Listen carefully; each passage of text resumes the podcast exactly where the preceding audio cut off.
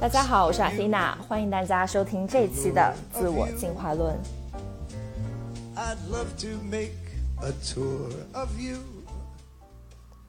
好了，说是这一期，但其实是第一期节目啊。嗯，给大家介绍一下我这个新的播客计划《自我进化论》呢。其实这个播客想法，我在我脑海中已经转了有半年多了。但因为我这半年就身体不太好，所以一直，当然身体不太好是个借口啊，一直没有时间和精力把这个播客计划真正的落实下来。嗯，但最近呢，因为这个湖北的疫情还蛮严重的，然后大家都足不出户，都在家里，所以我也是才有了时间，嗯，把我的这个具体的这个播客计划做出来。那么跟大家介绍一下我这个 podcast 主要是做什么的。嗯，其实大家看这名字叫《自我进化论》，啊，这名怎么来的呢？就我今天早上跟一个学妹聊天。嗯，她是我大学同学的妹妹，然后也很人也很优秀，就刚刚考到这个北大的光华管理学院读大一。然后这小妹妹就大一就开始思考自己未来的职业规划是什么呀，所以她对这个管理咨询行业非常感兴趣。嗯，她就来跟我了解一下你们咨询都是做什么呀之类的。然后呢，这小妹妹特别有趣，她问了我一个问题，她说：“姐姐。”我我能问你一个问题吗？就是你觉得你的核心竞争力是什么？我当时想了半天，我本来想回他，我觉得我没有什么核心竞争力，就其实我现在的状态不是很搬硬竞争这个想法，嗯，然后但是我想了想，就如果我把核心竞争力理解为什么是我自己最独特、最有天赋，嗯，最与众不同的地方，我最擅长的，那我会说。其实也是我通过我身边人很长时间的反馈啊，还有自我反思，就是自我进化的能力，啊，也就是自我更新和自我迭代的能力。那既然这是我最擅长的，也是最感兴趣的内容，所以我会想通过这个 podcast 的形式和大家去分享有关自我进化的一切。那自我进化这个范围很广啦，你说进化论可以说很多很多内容。啊，今天的第一期想先跟大家分享一下，跟大家探讨一下吧。就第一，什么是自我觉醒啊？以及想要给大家三个关于自我探索和自我成长的小建议，以及在这个 podcast 最后，我也会跟大家分享和推荐我很喜欢的一本书和一部剧。提到这个自我觉醒啊，我觉得我们其实最近经常听到的是关于女性的自我觉醒。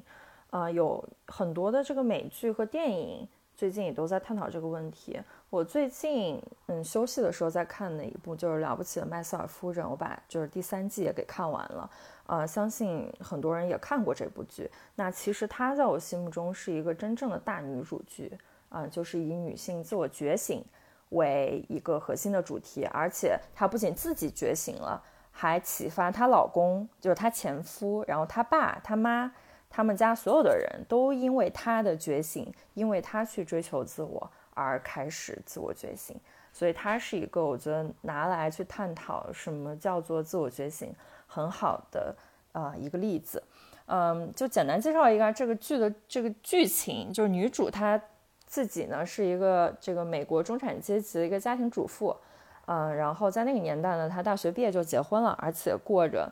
就世俗意义上近乎完美的这种生活，就爸爸是大学的教授，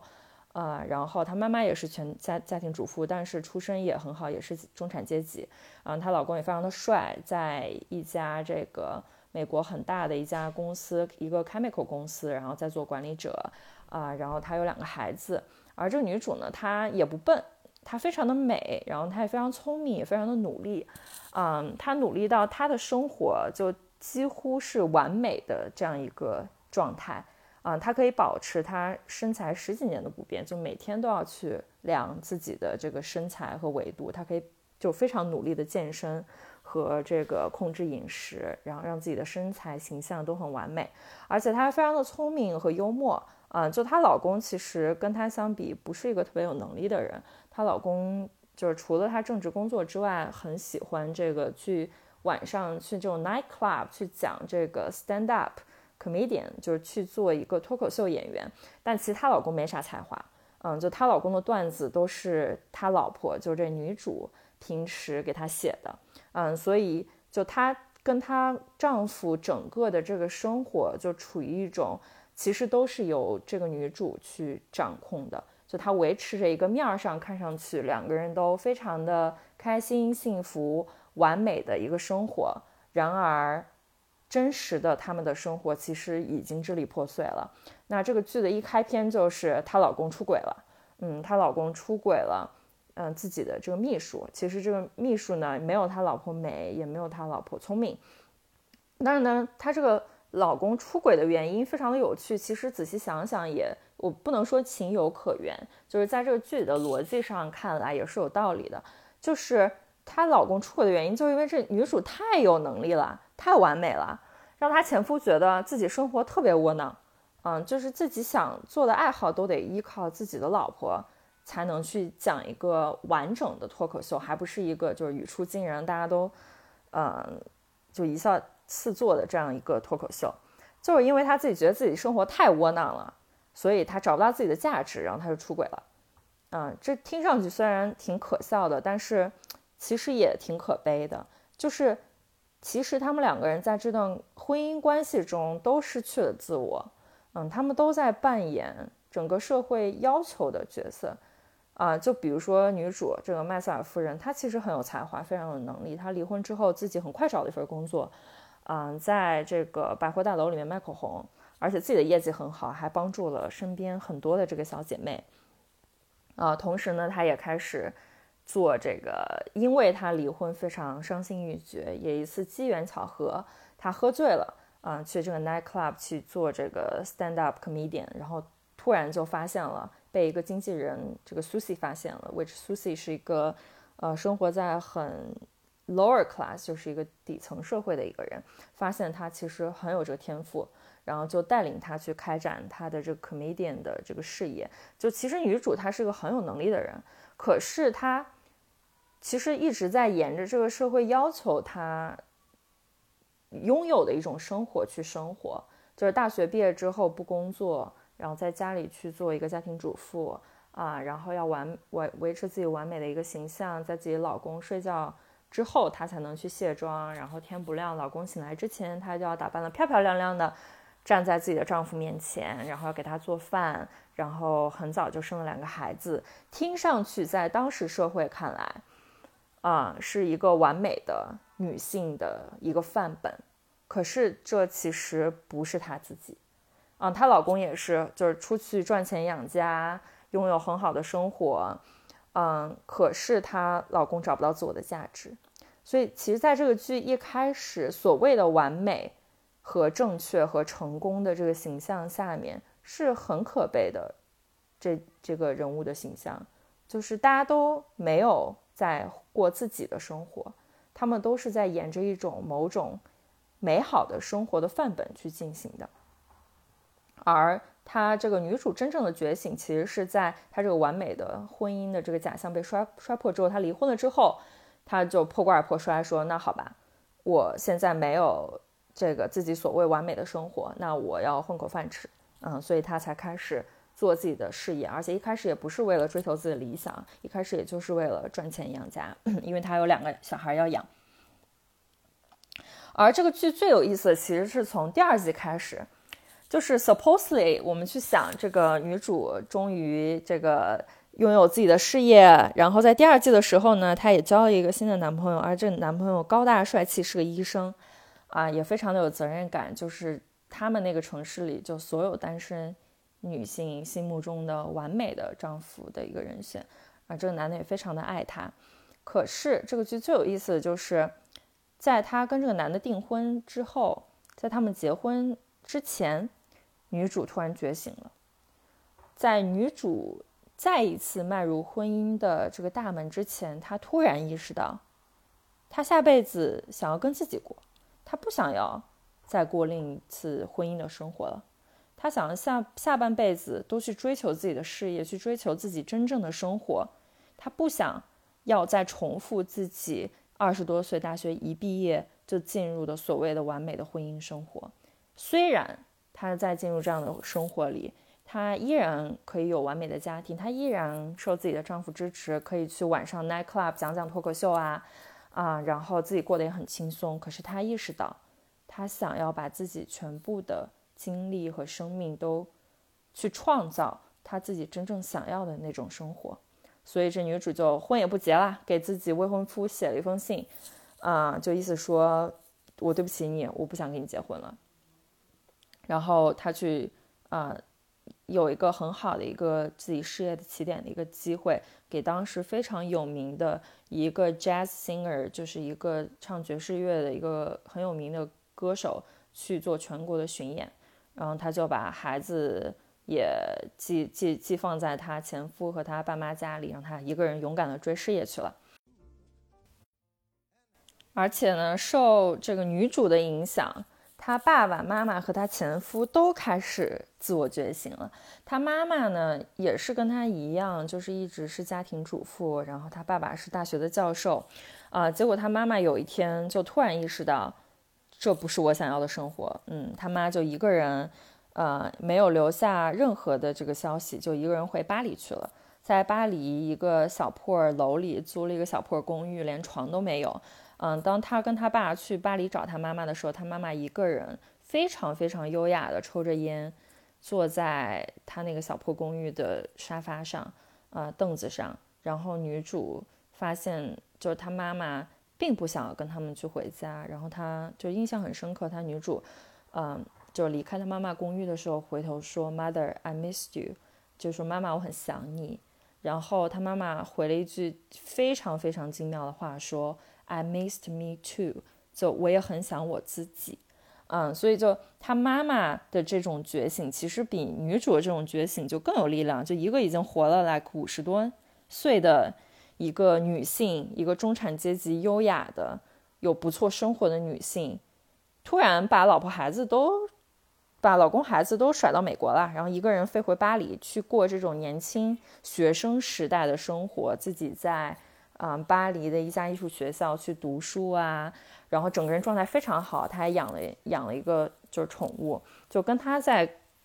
美国跟她丈夫的这种优渥的生活形成了鲜明的对比。可是她的灵魂却非常的自由，就她一下知道哦，这是我想要的这种生活。我之前虽然看上去是过得大家都。觉得不错的生活，但我一点都不开心，啊，而她爸爸也就意识到了，原来在这么多年的婚姻生活中，自己也一直没有去重视，嗯，他妻子真正的需要和他妻子真正的价值，而他爸爸也因为这件事情觉醒了，就他爸就不再去做大学教授了，而且去追求特别理想主义的诗意生活，嗯，他爸爸就自己开始写文章，拿捡起笔杆子，认为。这个笔杆子可以去改变世界，然后在《New York Times》上还发表了文章，啊，这些之类的。所以这个剧特别有趣的就是，它其实告诉我们，就是什么什么是真的觉醒。真的觉醒就是你开始去思考，你到底是谁，你想要什么样的生活，就是跳跳脱出你现在正在走的，一直以来大家都希望你走的路径。去摆脱社会的要求、家人的期待，脱离掉所谓大家所说的优秀的、成功的、应该的、合适的路径，去思考我到底是谁，我想要什么，这就是自我觉醒。啊，这部剧也是非常推荐啊啊！如果大家最近窝在家里。剧荒没有什么看，我非常推荐去看《了不了不起的麦瑟尔夫人》这部剧啊，相信你会非常喜欢喜欢的。然后关于这个自我觉醒，我第二个想分享，就我们刚刚分享的是自我觉醒其中一面的一个概念，还有一个我想要跟大家就是去分享的是，呃，我在二零一九年读过一本书叫《沉浮实验》，然后这个作者呢，Michael Singer 是。嗯，其实美国畅销书作家里还蛮有名的一位，他曾经还写过另外一本书，就他第一本书叫做《不羁的灵魂》。然后这作者呢，他在这两本书里分享了他很有趣的、很有意思的一个经历。嗯，就是说他有一天，他在他在书中写到，他有一天他正在跟他自己的妹夫看球赛，然后两个人在那儿看电视，突然他脑海里有一个声音。嗯，就好像是一个人在跟自己说话。其实他说的这个话非常简单，嗯，就是他坐在那里，突然脑子里蹦出这个声音说：“哎，下一句要跟他妹夫说什么？啊，怎么说什么才能缓解这个尴尬？要不要问他吃什么，或者要不要问他去换频道？嗯，这其实对我们每个人来说都是生活中非常稀松平常的一件事情。就我我们每天坐那儿，脑子里有成千上百个想法。比如说我坐在这儿，我就要想我下一句要讲什么。”那可能在还会想我今天晚上要吃什么，可是这个非常不同的是，作者描述啊，他当时就好像从梦中突然醒过来一样，就有一种你本来以为这间屋子里只有你自己一个人，可是你突然发现，哎，除了自己还有另外一个人，而另外的那个人，你你之前一直以为他跟你是一体的，他跟你是同一个人，所以作者在想说，脑子里他的脑海里。出现的这个声音指导自己去思考下一句要跟他妹夫聊什么，要不要做什么的这个声音是谁？如果这个声音是他自己的话，那意识到有这个声音的那个人又是谁？这听上去非常诡异，大家大家可以思考一下，就是如果你觉得正在思考的那个人是你的话。那意识到你正在思考的那个人又是谁？这两个人是不是都是你？所以这个就是很有趣、很有趣的一个点，就是我们好像一直以来习惯的去会把自己内心的想法、内心的这种体验、内心的情绪当成了自己，但是我们好像从来没有跳出去去看。我现在的想法，我现在的经历，我现在的情绪是什么？而这两者是不一样的。就是我们以为我们正在体验、经历和去评判的那个人是我们自己，可是他其实并不是。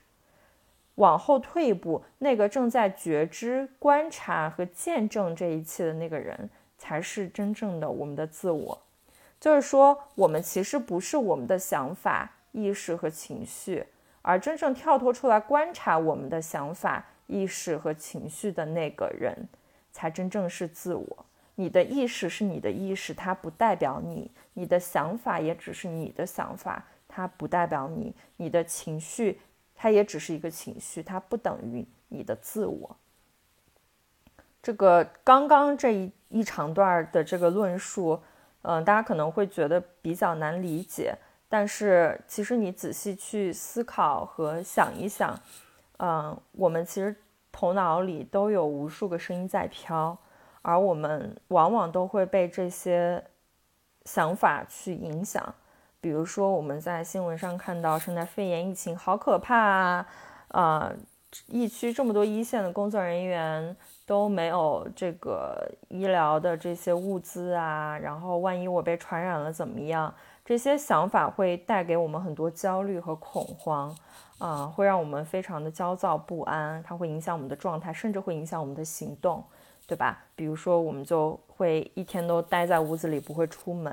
然后我们会不停的刷手机去看这些新闻，然后它就导会导致我们有更多的情绪。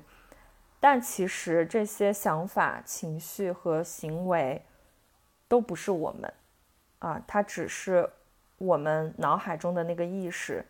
造成的一个 mindset，一个 thought，它并不代表我们自己。而我们真正的觉醒，是我们把这个意识、想法和情绪和那个真正在看这些意识、想法、情绪的自我去剥离。那为什么要讲这个才是我今天真的想讲的真正的自我觉醒？就是当我们不去觉察，没有办法把自我和我们的思考、我们的情绪体验剥离的话，我们其实是不自由的。我们在无形之中被自己的潜意识里很多的想法和情绪去束缚。我们其实像。就戴着脚铐和手铐的人，我们以为我们是自由的，我们可以嗯去做任何自己想做的事情。但其实我们被很多外外界投射的呀，或者自己的内心的伤疤的那些意识和想法给束缚住了。我们其实是不自由的，而真正自由的前提是有那个觉知在，就是有自我觉察在。嗯，那今天就是可能这方面的探讨不会特别深入，我觉得在后面的节目中，我也想跟大家具体去分享，到底怎么样能够把自我和我的情绪，我刚刚说的我们的情绪、想法、意识去剥离开来，就真的有这个自我觉醒。但今天就想要给大家先提出这样一个概念。嗯，好了，那刚刚聊了很多关于什么是自我觉醒啊，嗯，后面我想分享一下，就是我我自己自我探索和自我成长，我可能从十八岁真正自我意识觉醒以来，也这么多年，嗯，其实也跟很多就是非常有自我这个成长和进化能力的朋友探讨过了，就怎么样你才能真正的就是自我探索更多，然后自我成长更快？那这边有三个小建议给到大家。嗯，第一个呢，就是一定要有一个成长型的心态，叫做 growth mindset。嗯，就我曾经跟朋友讨论，就是我们当时就讨论说，如果你要找一个伴侣，你的这个伴侣一定要有的一个品质是什么？然后其中我说的一个就是，对方一定要是一个 growth 有 growth mindset 的一个人，就是一定要有成长型的这个意识的一个人。啊，什么叫 growth mindset？跟它对应的就是一种，就是固定化的思维和先天决定的意思，就是说我就是这个样子，对吧？就我我脾气差，我就是脾气差，我天生就脾气差，或者说我性格就是这样子，我变不了了，嗯，或者就是说我能力差，我英语不好，啊，我很不擅长跟人交流，我就是这个样子，我不会再改变了。那这其实是一种非常停滞的。固步自封的认为自己不会有任何成长的一个想法，如果你怀抱着这种想法，就其实你的成长自然就会很慢。而 growing mindset 就是说抱定认为我我的自我是流动的，是一直会变化的。即使我现在是一个脾气暴躁的人，但是通过我自己的练习和成长，我是能够去掌握更多。啊，情绪方面的技巧也好，能力也好，能够让我变成一个在情感上波动不会那么大的人，或者说，我可能沟通能力比较差，我从小不擅长沟通，但是通过学习和成长，我是能够掌握更好的，成为一个更好的沟通者。那这个就是 growth mindset。嗯，我曾经跟朋友聊过，就是我觉得就是来麦肯锡，你能够收获的最有价值的东西是什么？其实不是所谓的 problem solving skill，就解决问题的能力啊，也不是你你你学会做多好看的 PPT。其实最好最宝贵的就是麦肯锡这样的一个环境，从一进来就会帮助每一个人树立一个正确的 growth mindset。就公司你一进来，公司会告诉你说，你来这儿就是学学东西的，我们相信你可以。学任何你你想学的，当然你会有自己的这个 strength，你也有会有自己不擅长的，这个慢慢你都会发掘出来。但是我们相信每个人都是有能力去发掘自己最大潜潜力，去最大程度的学习、成长和进化的。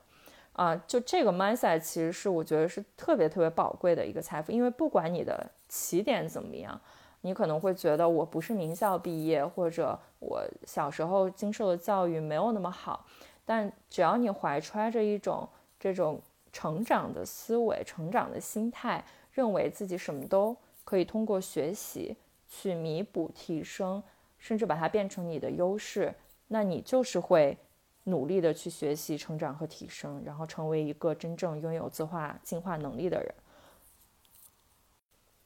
嗯，所以你想，如果你想要更多的自我探索，然后自我成长，请一定一定要先告诉自己，你什么都可以学，你什么都可以学会，一定要抱定自己可以自我成长和自我进化，给自己这样一个前提条件。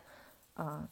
不要遇到任何困难或者自己不擅长的就否定自己，说我就是不擅长做这个，啊，不给自己去尝试学习和提升的机会。嗯，所以这是第一个小建议，就是一定要有成长型的思维方式。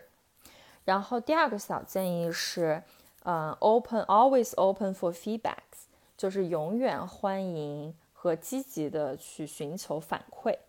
嗯，什么是反馈呢？我简单通俗来讲，就是一个别人对你的认知啊，就是当你跟你的家人、你的恋人，包括在工作环境中，我们其实无时无刻在跟别人去交往和接触。那我们对自己的认知不用说了，就是会通过自我反思啊啊，这个自我觉察去产生。但其实我们能够看到的自我，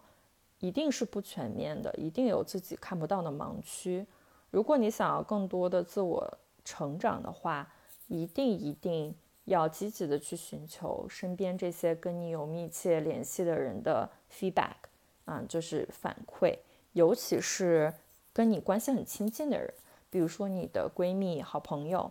嗯，你的恋人，嗯，他们能够在每天跟你朝夕相处中观察到你的性格、你的优点啊，然后你不擅长的地方，还有你性格中，嗯，他们觉得非常喜欢和他们觉得会让他们不太舒服的地方地方，啊，如果你想更多的去自我成长的话，一定一定要保持一个开放的心。啊，然后多跟他们去交流，就问一问，啊，说你觉得我怎么样啊？然后去寻求一些很真诚的一些看法和这个反馈。我举一个我自己的例子啊，其实对我来说也是很大成长的一个例子。就其实我从小都是一个很不擅长表达自己情感的人啊，而且就因为自己没有什么情感体验，其实是同理心特别差的一个人。但其实我一直都。对这个没啥，没有什么觉察，直到我嗯在一次实习中，嗯我的老板就跑过来跟我说说，哎，呃阿蒂娜，我能不能跟你聊一聊？呃，然后我当时就特别紧张，就无无无缘无故被老板约聊，就当时也初入职场，其实特别紧张，就在想，天哪，我是不是哪里做的又又又做差了啊？我是不是要被批评了？结果我这老板人特别特别好，他当时。给我的 feedback 就是说，他说他先夸了我，他他就非常感谢他，先夸了我说，你是一个特别能力特别强的姑娘，然后你也非常聪明，嗯，但其实你你意识不到说，在职场中最重要的不仅仅是把活儿要干好，还有就是你和身边人的关系，啊，你有没有真正的去理解他们在做一件事情的时候。他们真正当下的情绪和他们的想法是什么？呃，就他发现我在跟别人沟通的时候，我特别强势，就我我特别灌输性的一定要巴拉巴拉讲自己的想法，就我很难去倾听，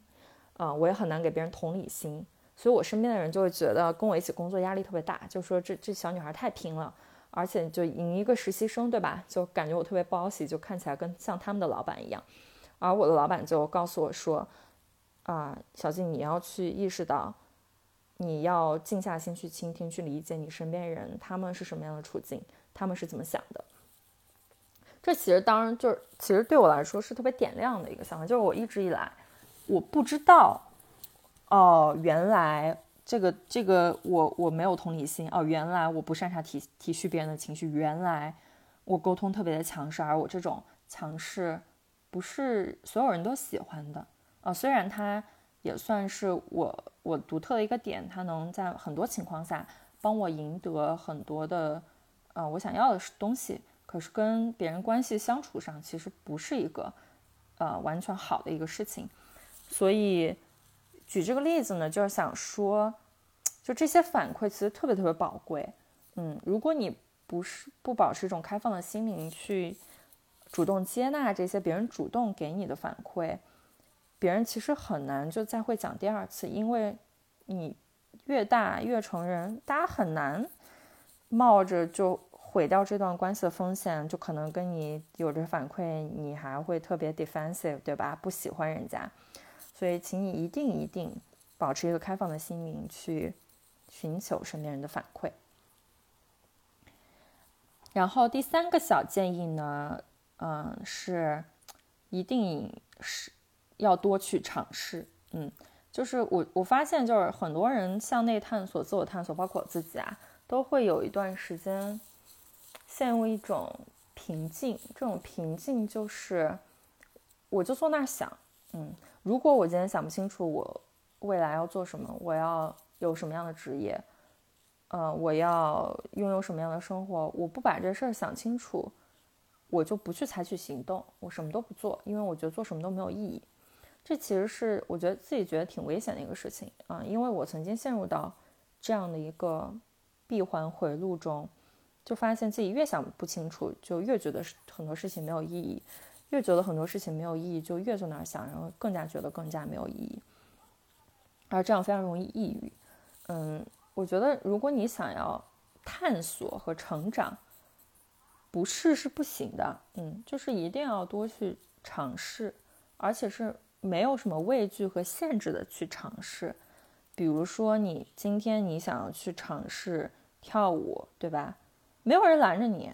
不要去想跳舞有没有意义，不要去想。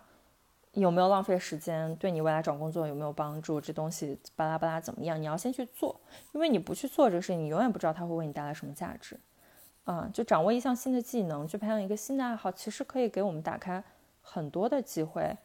的。就我曾经写过一篇文章，就是讲我跳探戈对我自我探索和了解我自己的一个认识。我在跳探戈之前，我绝对不会想到我在跳探戈过程中会影响我的性格。甚至让我变成一个更有同理心的人，啊，让我更加放松，让我更加快乐。我想不到的。如果我一开始就去思考啊，跳探戈有什么用啊？这个东西对我生活有什么帮助啊？就非常功利主义的去想这些事情，我永远不会迈出那一步去尝试我想做的事情。所以就希望大家能够非常放松、勇敢无畏的去试，就去做。如果你对管理咨询感兴趣，你就去找一个实习，跟大家跟别人聊一聊。呃，如果你对这个男生很感兴趣，那你就去跟他聊天啊，约他出来玩啊，不要坐在那里就只是东想西想的，就自我探寻，要向内也要向外，嗯，要有内心的思考和反思，但请你一定要去尝试，嗯，不要只是坐在那里去想，想是不会有结果的，嗯，所以三个小建议总结下来就是第一。要成长型的思维。第二，希望你能够，嗯，能够多多的去寻求身边人的反馈，能够帮助你更好的了解自己。啊，第三个就是要无所畏惧的去多尝试、多体验。那最后，我看今天的节目也差不多了，想给大家推荐一本书和一部剧。嗯，其实我在公众号。嗯，前两天的一个推送才写了我一九年的书单。嗯，我二零二零年的目标是少读书多做事。嗯，所以一九年的书里，我最喜欢的一本叫做《悉达多》。啊，跟我们今天这个 podcast 的主题也很相关。嗯，那《悉达多》这本书呢，就是它其实是一个人自我探索的一个故事。它其实像我们每一个人的人生。嗯，悉多悉达多这个人在黑塞。的这个小说里面，嗯，他是把佛陀的名字乔达摩悉达多拆成了两个角色。那悉达多是这个小说的主人公，他是婆罗门，就是贵族的一个呃贵族的一家一一个少年，一个弟子。那乔达摩呢，就是在这个故事里是代表佛陀。呃，那悉达多呢？他就是在十几岁的时候，也是过着完美的生活，衣食无忧，人大家都非常喜欢他。他长得又帅又有才华，可是他不开心。他不开心的原因是他不想过这种生活，可是他不知道究竟所谓的道是什么。嗯，所谓的好的生活和所谓的人生的意义到底是什么？所以他决定跟他的好朋友戈文达离开家。去就是求道啊，去探索这个人生的意义。那他跟他爸说的时候，他爸当然很生气啦。你想，一个这个贵族的少年，supposedly 应该一辈子衣食无忧，去继承家业，但是他这个儿子非常的叛逆，嗯，就决定要去跟随沙门，沙门就是苦行僧，嗯，去进行这个自我探索之旅。但他爸也拦不住，他儿子非常坚定，所以悉达多就自己去探索了。然后这故事过程中很有趣的是，我很喜欢就是乔达摩的这个形象和这个情节的隐喻。嗯，他们追随沙门一段时间之后，发现沙门这套也不是真理。那到底是什么是真理呢？这个时候佛陀出世了，就是乔达摩，啊，这个时候很多民众啊，包括他的好朋友哥文达都去追随佛陀，然后哥文达超级兴奋，就感觉找到真理那种，就告诉悉达多说，啊，我觉得我们应该要就是皈依这个佛陀，然后哥文达就选择皈依了。可是悉达多也非常的敬重乔达摩，他觉得乔达摩是真的悟道的那个人，他说他这辈子应该不会。再遇到任何一个人让他如此的敬仰，但是他没有选择直接皈依乔达摩，嗯，因为他说他告诉乔达摩这样一段话：说我理解了您所追求的道，它是圆融的，可是那不是我的道，呃，如果我选择追随你的话，其实不是我悟了道，只是你所悟的道，我直接关闭掉了那个求道的窗户。封闭到自己的眼睛，我直接去追随你。可是我悉达多真正要追寻的、探索的是属于我自己的道。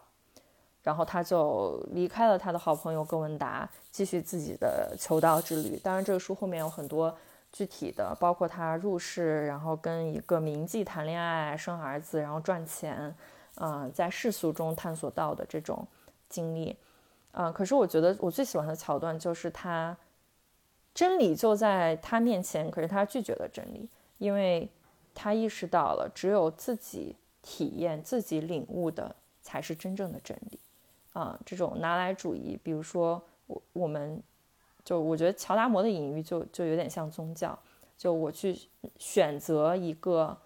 已经自洽的信仰或者宗教，它似乎可以让我超脱，可是那不是我的道。我的道需要我自己去探索，嗯，这就是《悉达多》这本书，非常非常推荐给在大家，而且黑塞的文字非常非常的优美，嗯，然后很推荐大家去读江毅翻译的那个版本，他真的翻译的非常好，就这个书整个读下来，你会觉得自己在读一首诗，嗯，非常的优美，而且它，嗯，也也也不多，就是也挺薄的一本书，嗯，可是非常非常值得阅读。嗯，再推荐给大家一次，对。然后我要推荐的剧呢是《性爱大师》（Masters of Sex）。嗯，这个这个剧我已经前前后后追了挺多年，现在这个剧也完结了。我觉得这个剧，嗯，有两个点是我非常欣赏的，一个是他把性做成科学研究这个事情本身，嗯，我觉得去看是会有很多思考和知识收获的。呃，而在这个主题之下，你其实能看到人性、女性，包括婚姻，很多有意义和有价值的点。然后第二个呢，它也是一个关于女性自我觉醒的剧。嗯，然后它这个女剧里面的女主啊，就是这个呃，Virginia，她本身就是一个非常在那个时代非常女权、非常大女人的呃一个角色，就勇敢追求自己的事业。啊，然后也是一个单亲妈妈这样子，但这个剧中最让我觉得 inspiring 的，就最有启发的，其实是这个男主的老婆啊，Libby。就 Libby 呢，她也是有点像《了不起的麦瑟尔夫人》里女主那种，从小接受很好的教育，然后家庭主妇，然后唯一的梦想就给自己的老公生个特别漂亮的宝宝，维护好自己的家庭，并且她很早就知道了这个 Virginia 和自己老公出轨的事情。可是她为了她的家庭和孩子，她隐忍了。而这个剧到了第四集，就这个女主突然就也不是女主，就 Libby 突然就觉醒了，然后她就跟她丈夫离了婚啊，自己去追求自己的事业。她四十多岁单身妈妈，然后去读了法律，嗯，而且她当时还有个男朋友。可是她决定，她自己的人生不要再围着男人转了，不要再围绕着男人去做她人生的规划了。嗯，她就决定离开她的前夫和男朋友，决定去追求自己对于法律上面的这种热情啊。这个剧也是非常推荐给大家，而且也只有四集。嗯，最近如果在家里闲得无聊的话，可以看看书、看看剧啊，再享受一下最后这么轻松惬意、能够跟自己待在一起的时光。那最后在这个节目结束的时候，想送一句话给大家。如果你想要真正的过上一个好的生活，啊，或者是过上一个自己不曾后悔的生活，请一定一定多花一点时间给你和你自己，嗯，去探求自己的内心，究竟什么是你真正想要的生活。今天的节目就到这里啦，谢谢大家，拜拜。